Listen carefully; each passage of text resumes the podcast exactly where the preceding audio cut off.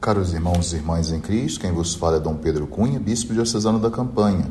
Hoje é domingo, dia 16 de julho, e nós estamos celebrando o 15º domingo do tempo comum, cujo evangelho é de Mateus 13, 1 a 23, onde agora eu irei tomar alguns versículos considerados importantes dentro desse santo evangelho.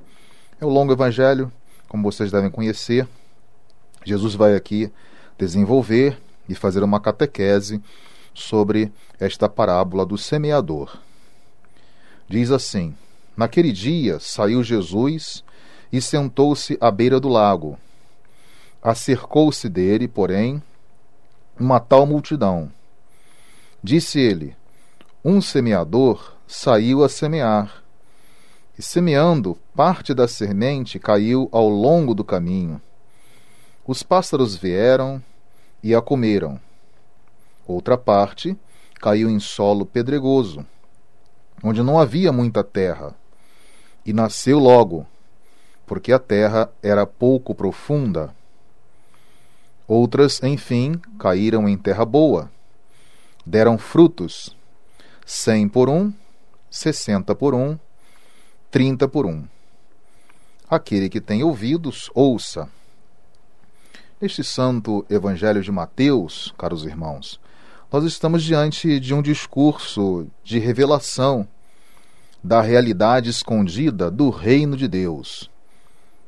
E Jesus, portanto, vimos no 12 capítulo, esse 13 também, dando continuidade à sua vida pública, o anúncio do reino de Deus.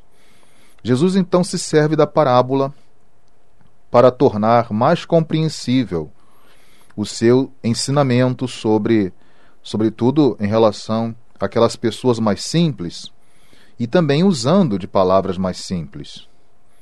Então, o centro do relato é a semeadura, que deve produzir uma colheita abundante e não ser sufocada e morta. Mas, por vezes, Jesus percebe o insucesso da sua missão para aqueles que duvidavam que o reino de Deus pudesse vir na sua pessoa.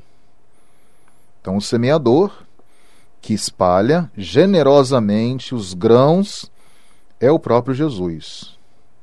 A sua missão, ela pode ser comparada a uma semeadura.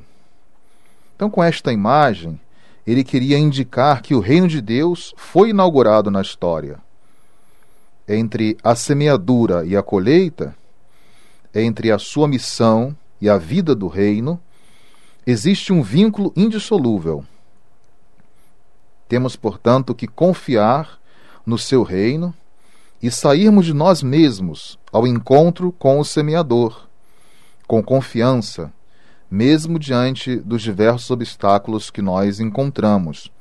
Não é fácil para o agricultor trabalhar a terra, semear e esperar os seus frutos. Exige tempo e exige também sacrifício. Mateus destaca o privilégio dos discípulos, aos quais é dado conhecer o mistério do reino, negado por muitos do seu povo. É a recusa da pregação e, ao mesmo tempo, consequentemente, da pessoa de Jesus, uma oposição clara a pregação evangélica que muitos vão fazer.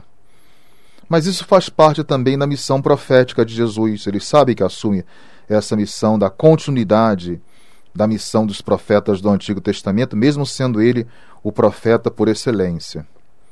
Mas os discípulos de Jesus, escutando aí e compreendendo a palavra divina, foram feitos participantes do conhecimento do reino, ao qual nem os profetas do Antigo Testamento chegaram.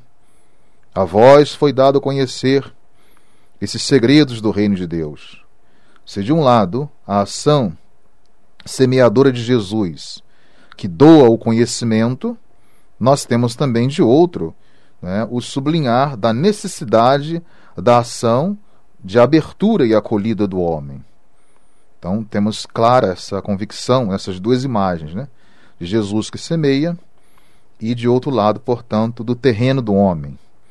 Importante a abertura e a acolhida dessa semente que o próprio Cristo lança em todos nós. O conhecimento, então, dos segredos do reino é dado a quantos, como os discípulos de Jesus, abrem-se com o coração disponível ao dom divino. Aí está o segredo, né, como eu gosto de falar, de nós fertilizarmos o terreno do nosso coração. Ou seja, a abertura disponível ao dom divino. Não basta simplesmente ter uma terra, seja, ter um coração. É importante que ele seja fértil para colher essa semente que o Cristo mesmo vai lançar nele. Então, ao explicar a parábola do semeador aos discípulos hoje, Jesus acena para as diversas disposições morais dos homens que escutam a palavra de Deus. Mas muitas vezes a palavra de Deus, ela se sente ameaçada por algumas forças externas, como nós vimos nas diversas imagens, né? nos diversos terrenos por onde vai caindo as sementes. E essas forças externas nós temos a imagem de Satanás, as diversas crises, as perseguições, as preocupações do mundo e ao mesmo tempo de riquezas. Tudo isso pode tornar infértil o nosso terreno. Naquele que sucumbe diante destas forças, a semente permanece sempre sem fruto. Mas aqueles que acolhem a palavra de Deus com o coração e a alma abertos, produzem frutos abundantes. Então, a eficácia da palavra encontra-se condicionada sempre pelo tipo de acolhimento que os ouvintes lhe dão. Isso eu falei, né? A eficácia está ligada, portanto, à abertura do coração que torna o terreno de cada homem fértil. Outro aspecto importante, muitas vezes nós deixamos de sublinhar, é que a audição superficial desta palavra e ao mesmo tempo o desânimo diante dos desafios torna também estéril o nosso terreno, infértil. Portanto, a semente não produz. O ouvinte desta palavra, ele tem que ser um acolhedor dócil e perseverante. A intenção de Jesus, ao descrever a parábola, é a de nos dar firmeza nas dificuldades, particularmente nas perseguições que o mundo nos faz. Lembremos-nos, portanto, que é sempre necessária a colaboração do homem para a sua salvação. Isto é, ser introduzido no reino de Deus. Lembremos-nos que é uma imagem, uma parábola, que quer decifrar aos homens o reino de Deus. Por isso, o evangelista Mateus quer nos mostrar que não basta pertencer à igreja ou simplesmente confiar simplesmente na nossa condição de batizados mas é necessário viver a exigência da palavra de Deus. Ou seja, deve ser acolhida como verdadeiros filhos e filhas de Deus, praticantes da palavra. Então, acolher esta palavra como filhos e filhas de Deus e como testemunhas dessa mesma palavra. O apelo do evangelista é para darmos uma adesão plena e efetiva à mensagem de Jesus sobre o reino, com constância e firmeza Somente assim a palavra de Deus será eficaz para a nossa salvação. Não basta só ouvir com os ouvidos, ou com um alegre entusiasmo inicial. Ela precisa ser o nosso modelo e referência de vida, esta mesma palavra. Ou seja, o sentido mais profundo do nosso ser cristão, praticantes da palavra. A beleza do evangelho de hoje é que a própria palavra explica a palavra. Por isso, essa imagem da parábola do semeador. Então, que sejamos todos nós terra boa, isto é, tendo um coração acolhedor e cuidadoso, que faz frutificar a semente numa produção abundante. A terra boa, semeada, é aquele que ouve a palavra e a compreende e produz fruto. Cem por um, sessenta por um, trinta por um. Louvado seja nosso Senhor Jesus Cristo. Para sempre seja louvado. O Senhor esteja convosco. Ele está no meio de nós.